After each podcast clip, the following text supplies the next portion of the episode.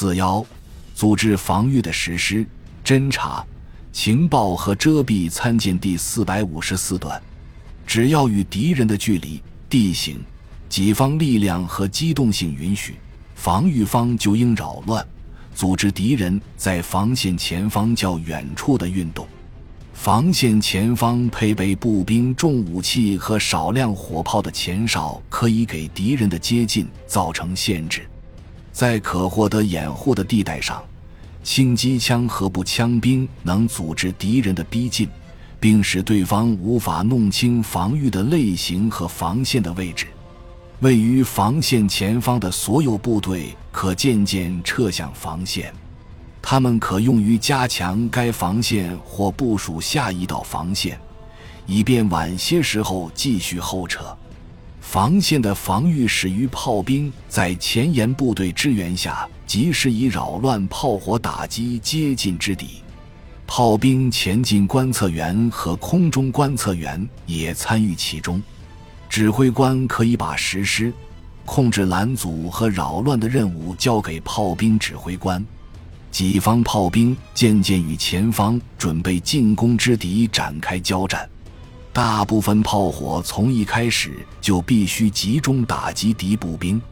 炮兵与步兵重武器的同步和任务的分配，必须以既定命令或通过协调加以控制。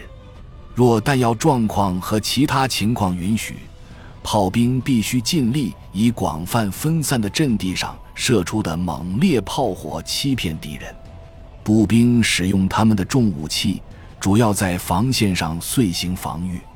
一般说来，他们从获得掩护的阵地开火射击；而在暴露阵地上，只有在允许他们后撤的情况下，这些步兵力量才可向前部署。若存在良好的掩护，轻机枪和步枪兵可部署在防线上或防线前方。如果防线能坚守到夜间而不变成一场决定性交战，防御方就能轻而易举地同敌人脱离接触。这种情况下，后撤部队通常会在后方力量的掩护下全体退至下一道防线。倘若情况要求防线坚守到夜间，并造成短兵相接，部队必须转入防御。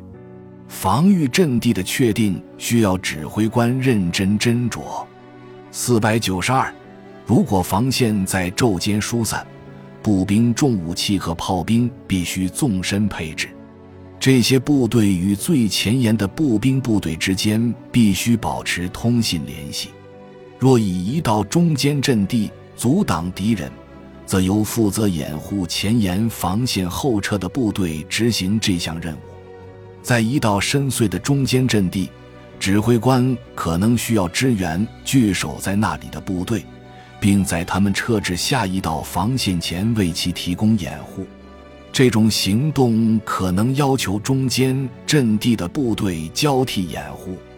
对下一道防线的先期侦察和确定，有助于指挥官统一指挥和控制所有部队。某些情况下，指挥官可能需要指定一道能让部队在一天内完成后撤的防线。一道防线实施防御的持续时间，主要取决于敌人是否认识到这种组织防御。如果敌人准备达成突破，防御部队必须在适当的时候从受威胁地段后撤。部队沿一道延伸的防线从一片地带实施后撤，并不意味需要一场全面后撤，甚至不需要毗邻地带后撤。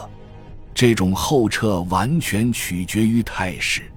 前线地段的部队坚守他们原先的阵地，可以通过有效的侧射。火力打击匆匆推进之敌，己方防线的前进力量可加强这种侧射火力的效力。留在原地的部队负责为自身侧翼提供足够的警戒。指挥官必须尽早下达占据下一道防线的命令。所有部队必须侦察新防线，并为占据该防线加以准备。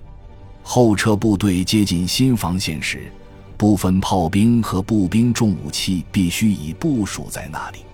作为防线上的警戒力量，各步枪连应彻底发挥他们的防御能力。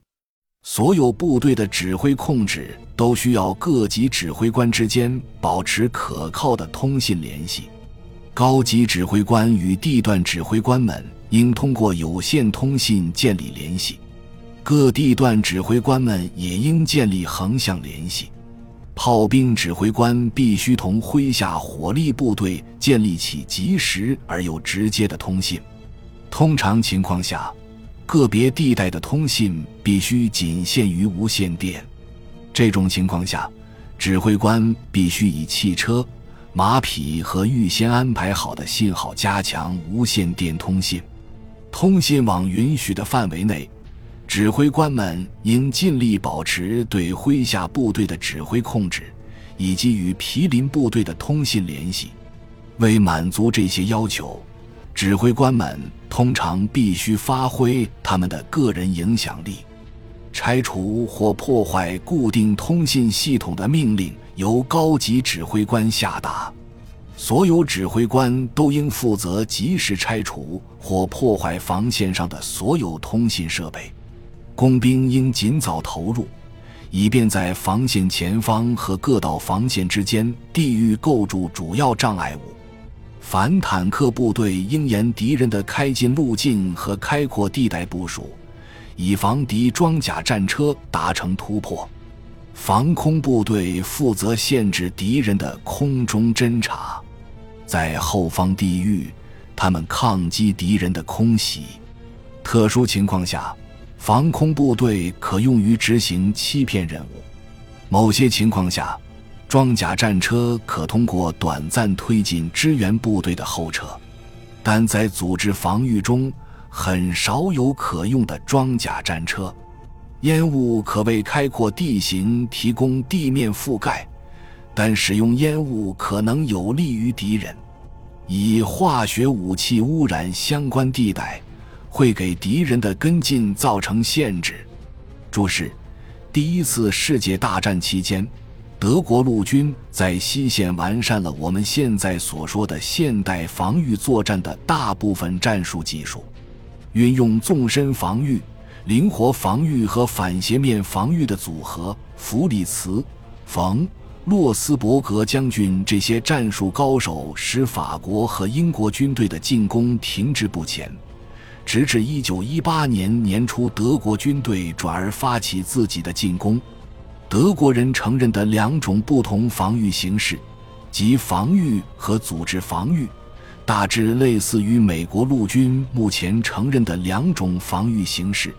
也就是地域防御和机动防御，较早的军事文献将这种技术称作不暴露侧翼。前沿阵地基本上是主前哨线前方的第二道前哨线。实施防御拦阻火力时，一个轻型榴弹炮连可覆盖约一百五十米地带，一个轻型炮兵营可覆盖五百米地带。一场立即或仓促反冲击与一场预定计划、从容不迫的反冲击之间的区别，源自德军1915年至1917年在西线实施防御期间获得的经验。师属工兵营边有一个摩托化和两个非摩托化连，一个周桥队和一个信号排。魏德迈在报告中指出。师级部队遂行防御的宽度为十至十二千米，实施组织防御的宽度为十五至十八千米。感谢您的收听，本集已经播讲完毕。喜欢请订阅专辑，关注主播主页，更多精彩内容等着你。